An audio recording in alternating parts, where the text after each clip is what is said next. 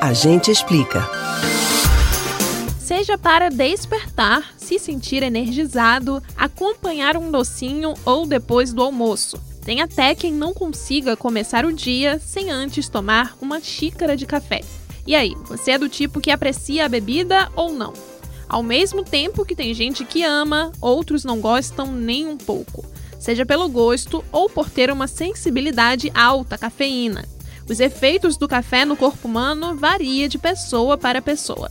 Quer entender melhor como você é afetado com essa bebida tão tradicional? Café faz bem ou mal? Atenção que a gente explica.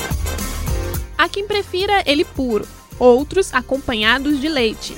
Tem quem goste coado, outros expresso. Mas uma coisa é certa: a maioria das pessoas não passam um dia sequer sem tomar pelo menos uma xícara de café. O efeito da bebida no corpo é conhecido, mas por que será que o café é tão poderoso? É que todos os dias, durante a manhã, o corpo humano produz um composto químico chamado de adenosina. É ela quem ajuda a gente a dormir. Quando alguém ingere cafeína, os receptores da adenosina confundem as duas, fazendo com que a pessoa permaneça ativa por mais tempo.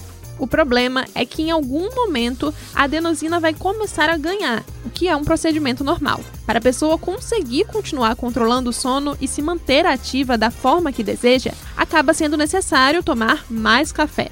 Esse ciclo acaba por fazer com que muitas pessoas fiquem dependentes da cafeína. O café, entretanto, não afeta apenas essa função do corpo. Pesquisas apontam que várias outras funções do metabolismo e do sistema nervoso são modificadas pela cafeína. Se tomado moderadamente, a bebida pode afetar de forma positiva o humor das pessoas, diminuindo até mesmo os riscos de depressão. Mas para quem exagera ou tem alta sensibilidade à cafeína, sintomas como insônia, falta de ar e angústia podem ser frequentes. Mas talvez você ainda não se encaixou em nenhum dos perfis apresentados até aqui é que para algumas pessoas os efeitos da cafeína não funcionam tanto. Essas pessoas têm baixa sensibilidade à cafeína e podem até consumir café à noite sem prejuízo para o sono. Isso ocorre porque o corpo processa a cafeína rapidamente.